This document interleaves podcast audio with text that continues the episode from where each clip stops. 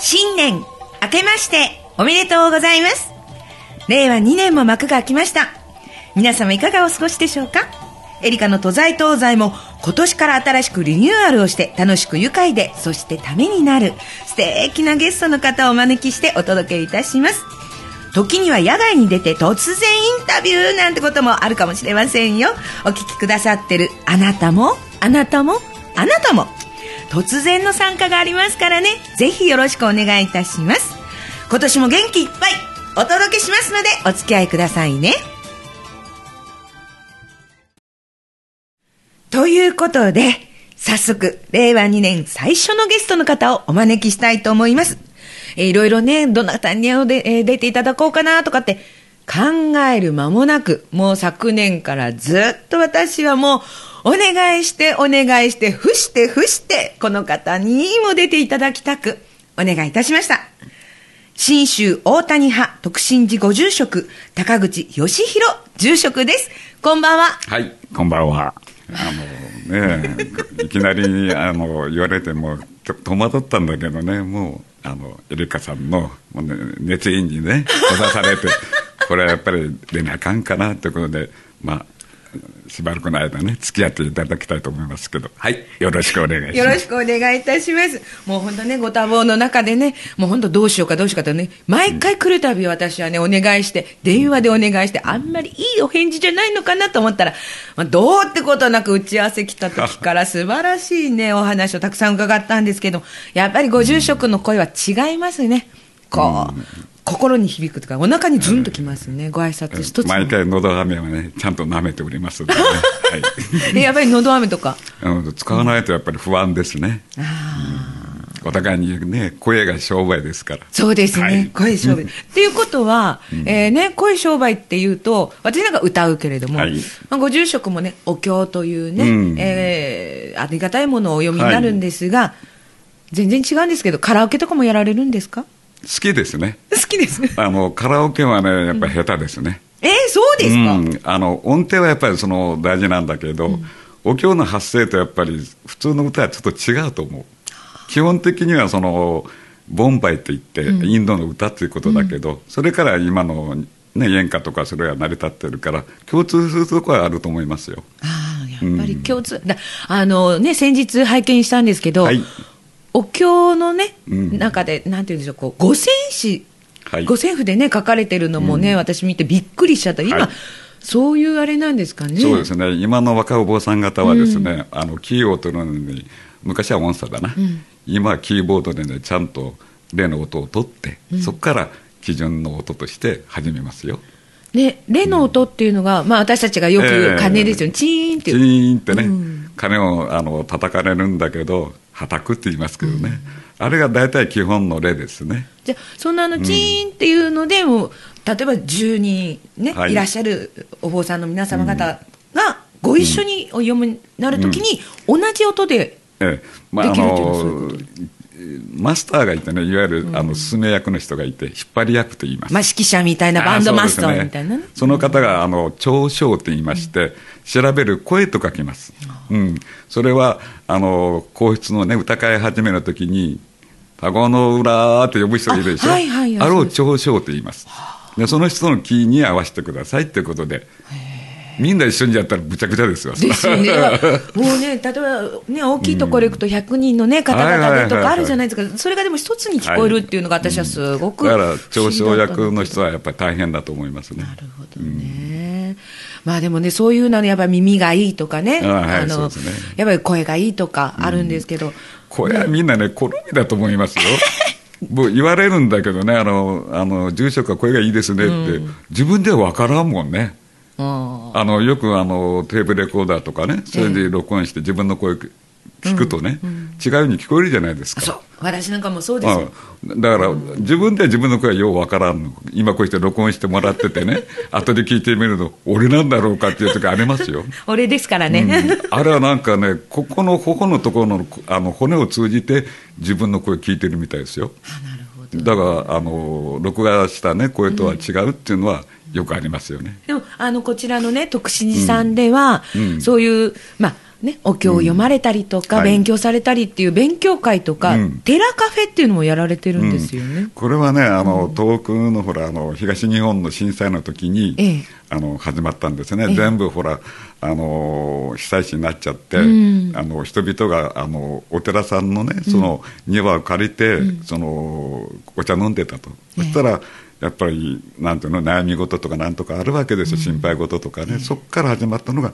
寺カフェのスタートっていう聞いてますけどね。あそうなんですか。うちではね、なぜ寺カフェをやったかというと、だから寺カフェだから、その美味しいコーヒーが出るとそういうことじゃないんですけど、普通のお茶なんですけどね、あの気気軽にその話せる場所が欲しいだろうと、だからバーは提供しますと、じゃあ、あの昔でいう寺小屋みたいな、ああ、間違いなくそうですね。ね、あのどうしてもなんかお寺さんっていうと、まあ、ご葬儀で伺ったり、まあ、法要で伺ったりとか、まあね、あのその時期的に、まあ、お墓参りに来たりとかっていうだけで、日頃ね、どうしてもこうちょっと離れてしまうっていうことってあるんですけど、うん。でもそういう寺カフェをやることによって、うん。まあ、皆さんもいらっしゃるっていうのもあり、とは思まあ、うんですけど今、ね。寺のね、活性化が言われてんだけど、あのお寺来てくださいって言ってね、来やしませんよ。お坊さんのね、ありがたい話が聞けますから、誰も来やしないの。だからといって、その宗教心がないかって、そうじゃないのね。だって、あのーどっかのね、仏教セミナーとかなんとか行くと人が来るんですよ。だあから坊さんの今こういうスタイル、まあ、あのラジオだからあれだけど、スタイルでいるとね、やっぱりなんか近寄りがたいっていうところありますよね。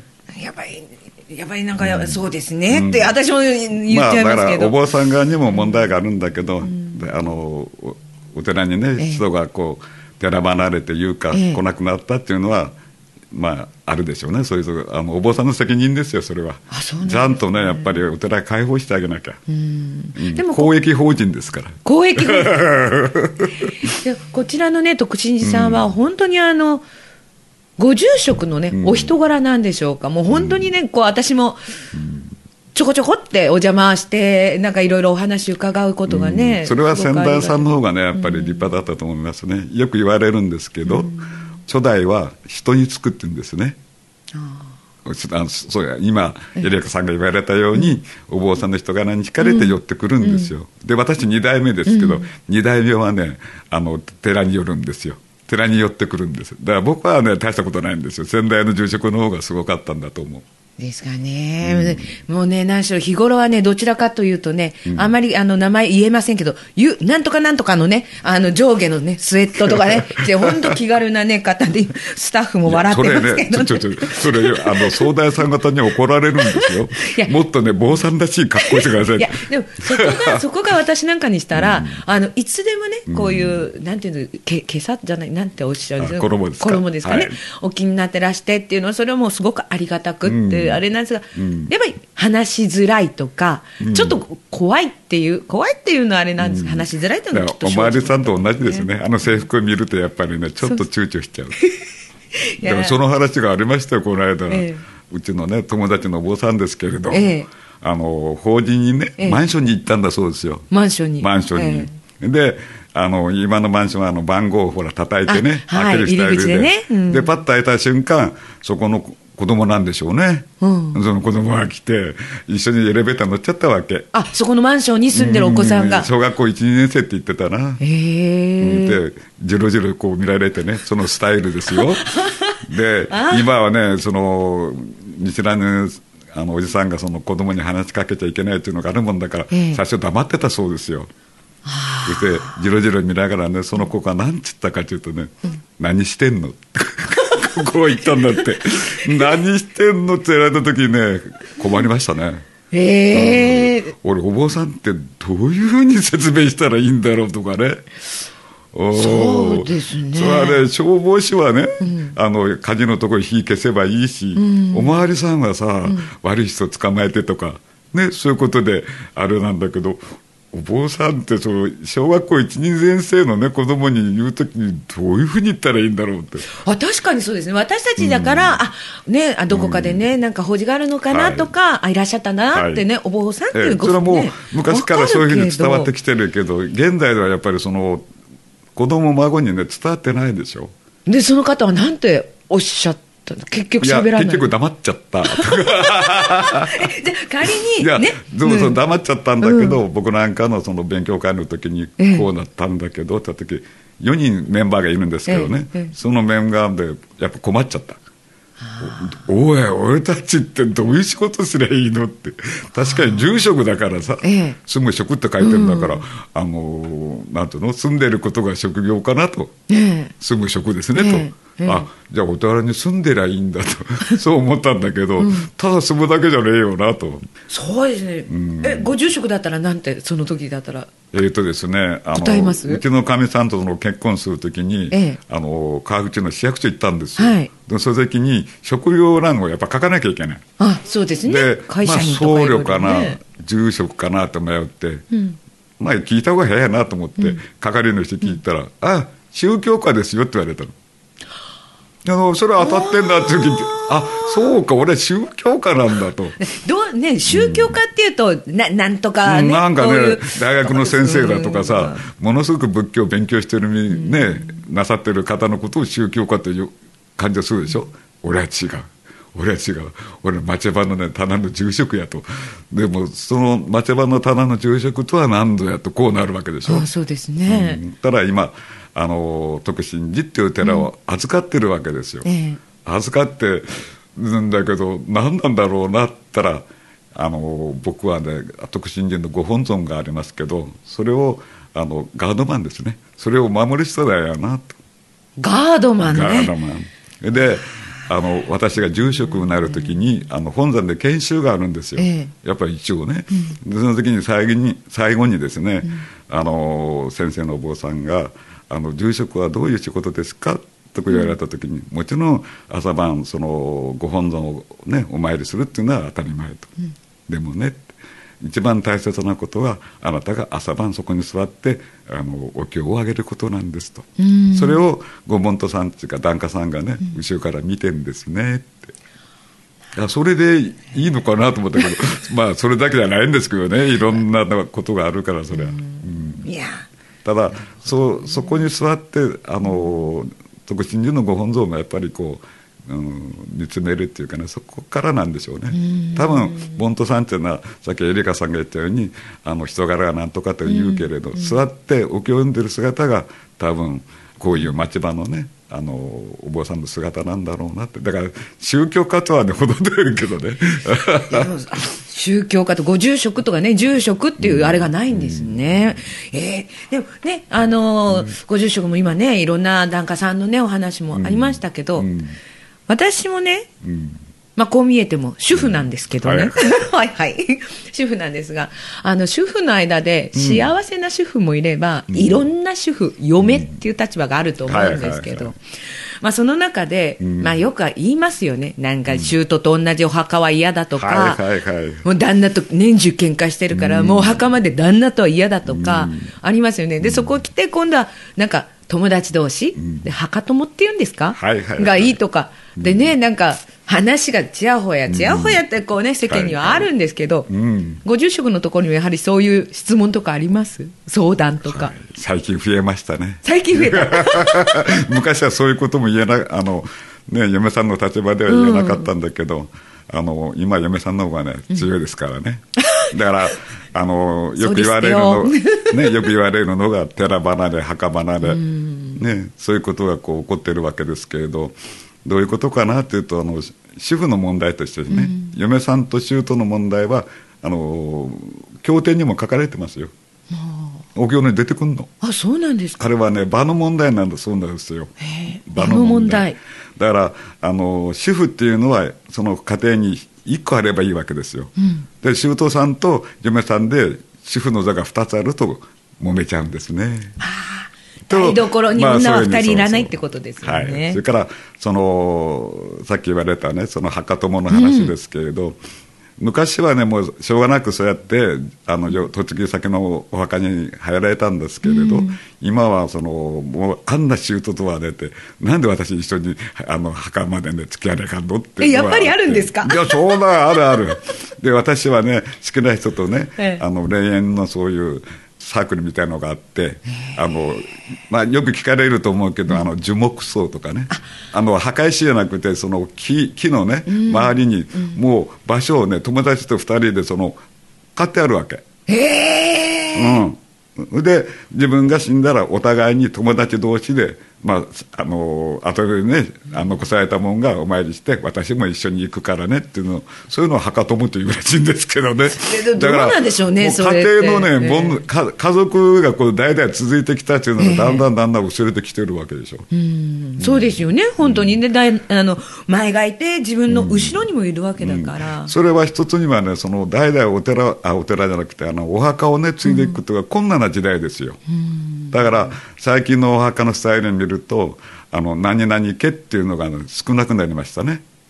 あうんつまり継ぐ者がいないから、でよくあのご存知かもしれないけど墓に行くとねあのありがとうだとかね。あります、あります、あるでしょ？絆と感謝とか絆とか。それだったら何々家じゃなくてあの嫁に行った娘さんでも告げるわけでしょ結局、じゃあもうね、昔だったら長男が継ぐとかっていうのがあったけれども、はいそうじゃなくなってきた今長男よりね長女の方がちゃんとしてますね。女が強いってことですね。長うん長男はねやっぱりね嫁さんについていっちゃいますからね、うん、墓も継がないで。うったらしょうがないからとあの嫁いだ娘がね私が継ぎますからって。うちでもよくあの名義変更とかありますよ。であ墓のあのだあの何々家ってあの掘り直すのもありますよ。え？うん薄くなっちゃいますけどね。外資が。そうだからそういう時にほらうちの宗派だと何万ダブスなんだけど、あの一般的にはね感謝だとかありがとうとか言ってありますね、本当、確かに最近そういうのが多くなりましたね、昔ながらのこうお墓っていうね、うん。あれではないっていうスタイルがね、でもなんかもっと言えば、なんかすごい近代的なね、マンションみたいなところすごいですよ。カードでねちゃんとねお墓が出てくるってやつで。あの、あのなんか車の駐車場のさあれと一緒ですよ。カード出して出てくるっていうやつね。まあ、私にしたらちょっと考えられないなってね、私個人はねそう思いますけれども、でも、まあでも、どちらにしても手を合わせるっていうことは、すごい大事なことだと思うし、やっぱりね、あの手を合わすところっていうか自分が座る場所っていうかそこを持ってないとあのなんて言うんだろうなあの本当にあなたって何なのって言った時にわからないと思いますよ。でまあ、あとはね、よくは、まあ、うちなんかもそうですけれども、私なんかも仏壇のね、自分家の仏壇の前行って、まあ今日もよろしくお願いしますとかね、見守ってくださいっていうのはあるんですけど、たまに愚痴とかあって、まあ、ブツブツブツブツブツブツブツブツ一人で言うんですけど、それはねいいんですよこれいい仏壇つうぐらいだからねブツブツブツって言わないかんねいいんですかでも自分でねあ吐き出すんですよそういうそうだから人に言ったらねその小言とかなんかなんとかになっちゃうけれど仏壇だったらね仏さん何も言わんからちゃんと聞いてくれっから本当に一人でブツブツブツ、あ、それで仏壇って言うんですか。まあでまあ、仏様のね。あ供養っていう字があるじゃないですか、はい。あの人弁を書いて人が共に養うと書くわけだ。はい。人っていうのはその拝む人でしょ、ええ。あっちは仏さんですから、うん、ただあの仏さんの供養もあるけど自分の供養もあるんですよってことですよ。だから仏壇だとかお墓に行った時花はどっち向けていけます？まあ、私からしたら自分たちの方に向けて。本当に仏さんがあっち向けねえかんじゃん。そうですよ、ね。そうでしょ、えななんでこちらな、うん、もう昔からそうだから、私はそうよ。くねあのお墓参り行って上上からほらああの上の方からその水を垂らすでしょこうやはい。あれ何のためやってるかって。あの本来はねその花と花の間にこう掘ってやって、はい。あそこに水を張るんですね、えでもこれこの辺の人は上からこうひしゃくでねこうかけちゃうんで、それで石で伝っていくとあれはね鏡になるんですよ、ね、今日来たお前の顔をちゃんと見見てみなとよかったねここへ来れてねっていろいろ悩みもあるだろう。あっちからそういうふうに教えてくれるわけでしょ。ああ、そうなんですか。そうですよ。だから自分がお参りに行ったっていうのがねもうそれはねおこがましい言い方でさ本来はああっちから拝まれとったんやなって。そこに気づくことがそれ一番大事なんだけどね。なるほどね、うん。そう鏡になるのね、うん。確かに濡れてね、あの石がね綺麗になってってことは、なるいや自分もじゃやっぱり日本酒でやこらない方がいいですね。おじいちゃんが日本酒が好きだったからやるとね。よくありますよね。日本酒好きだからとかビール好きだから蜂が来たり虫が来てね。汚くなるからやめた方がいいですね。そ それはちょっと気をつけた方がいいかな、水ぐらいにやめといた方がいいですよ。まあね、でも本当、こうね、仏様になってっていうか、まあ自分もこれからね、行く先々はいずれ仏様になるでしょうけど、うん。あの、あちらの世界に行かれた人って、絶対怒らないとかうん。っていう伺ったことがあるんですけど、ん。やっぱりそうなんですけど、なんかこう、ね、家っていうんですか、お写真とかね、はい。写真を拝見してると、うん。なんか今日ちょっと怒られてんのかなとか、は。あ今日はちょっと笑ってくれてんのかな？なんて思ったりすることってあるんですけど。まさにね昨日あのそういう相談があってうん。あのどうもね夢見が悪いと。まだ亡くなって1年ぐらいかな。であの夜な夜な夢に出てきてねなんか心配事があるんじゃないかと。で私もね体もなんか具合が悪くなっちゃってどうしようもないんですけどこれは成あの仏さん成仏したでしょうかって話があって。いや成仏ってそれはね仏教ですから成仏が目的なわけで、あの成仏しましたよって私は言うしかないわけね、じゃあ証拠はって言われたら困っちゃうんだけど俺も。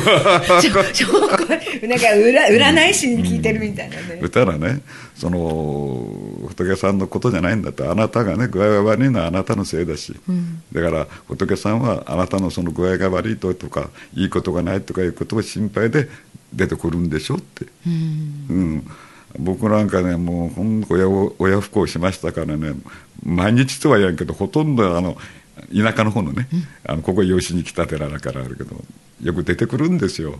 何も言わんけどね。何も言わんけど、うん、やっぱりね後ろめたさっていうかやっぱ俺ダメやったからって。かだあのだんだんだんだん自分が親父の年に近づいていくじゃないですか、はい。そうするとやっと分かんのね。あ親父はこの年にこ俺のことこういうふうに思ってたんじゃないかと、うん。うん、言ったらなんとなくねあのあ親父の気持ちが分かるとあそうだったなっていかんことしたけど、あの親父はでもちゃんと見ててくれたんやなってそういう思いになれますよ。うん。言ったらいろんな人との出会いがやっぱあるんですよ、嫌なやつもいるしね、それはでもやっぱり嫌なやつも自分のためにあのご縁があったと考えればね、うん。それはあの素敵なことですよ。ね、袖袖振り合うも多少の縁って、ね、ああ言いますね。けどその嫌な人も、会う気の合う人もみんなやっぱりそれは今この年になってねやねっぱり思うんですよ。あの、なかなかね、えーし人のことがようわからんかった。人のことがようわからんかったっていうか自分でこう一人で生きてきたように思うんですよね、人間の目ってほら前についてるから、あの後ろ姿見えないわけね、でも一番わかんない人はよくわかるでしょ。他人は。ね。いつはこんなやつやなとかって、あるじゃない。ああります。一番わからんかったのは俺やなっていうのはわかりますよそれ。で物を考えるときにね、目が上に行くとえーとって。あありますあります、あれはやっぱ脳を刺激するそうですね目で。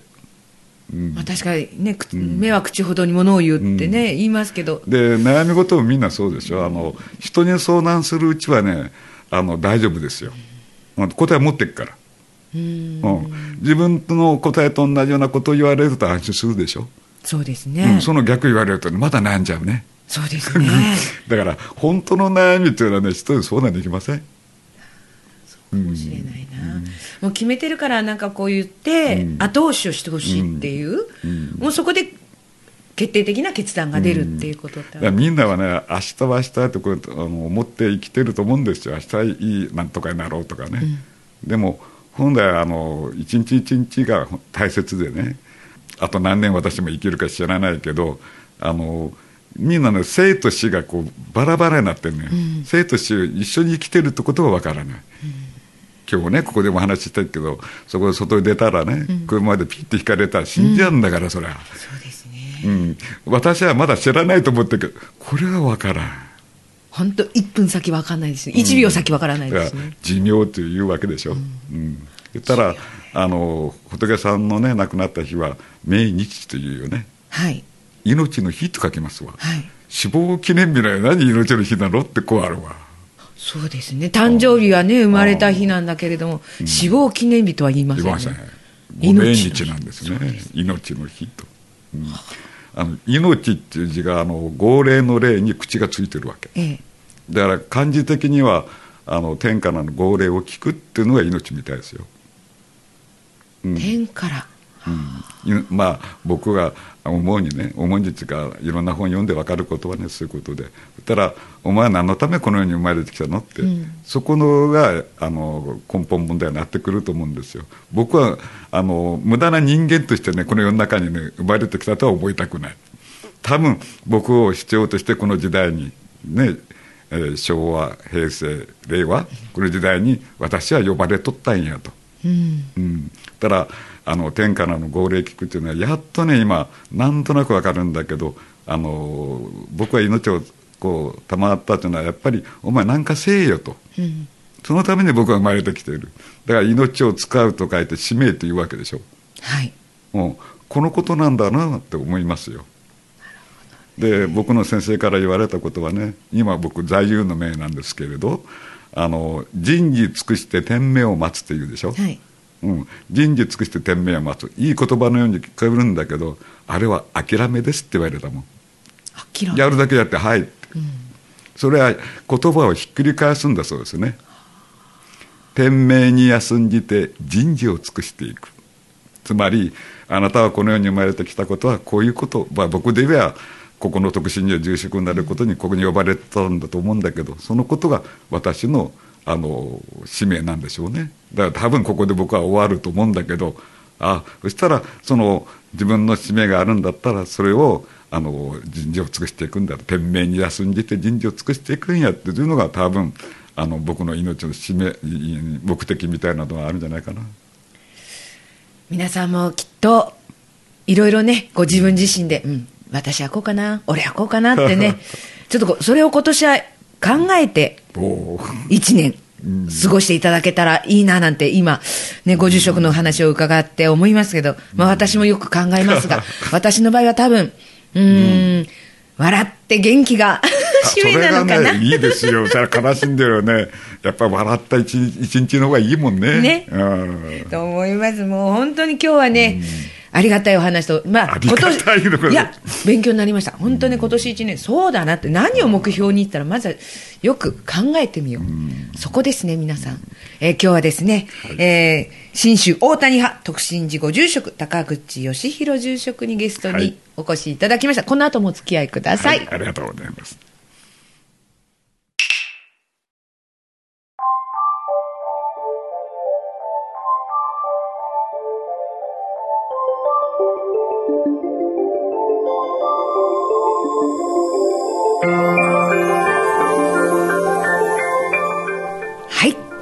毎回、たけちゃん、ありがとうございます。えー令和に入ってもこのようにね、お手紙をくださって本当に嬉しく思っております。たけちゃんからの一句、読みます。会えないと分かっていてもこの思い、日ごとに募る四谷竹村、大将エリカと会わねば治らぬ初老の病。会えないと分かっていてもこの思い日ごとに募る四谷竹村大将エリカと会わねば治らぬ初老の病。たけちゃん初老じゃないですよ。70過ぎてもまだまだ元気。今年も元気いっぱい頑張ってください。いつもありがとうございます。ということでね高口ご住職いかがですか？今のこの一句。いやー参りましたね。参りました。えーこの間のねあの台風の時に、ええ。あの川口市役所からのメールが来ましてですねあの高齢者は逃げてくださいと、避難してください、はい。よく考えたら私も66ですから、ええ。高齢者なんですね。慌ててね避難所はどこかっていうのを探すようになりましたけどね。でも年はやっぱ重ねていくわけだからあんまり初老とかそういう関係なくねなんあのその年なりのあの自分であればいいと思いますよ、はい、えー今日のゲストはですね信州大谷派埼玉県川口市の徳信寺さんです。こちらのご住職高口義弘さんでした。ご住職本当にありがとうございました。番組へのお便りメールはエリカと在東西アットマーク Gmail.com までお待ちいたしております。パーソナリティは今日も勉強になりました。ありがとうございます。手と手を合わせて合わせて幸せ。エリカでしたサンキューブッダ。エリ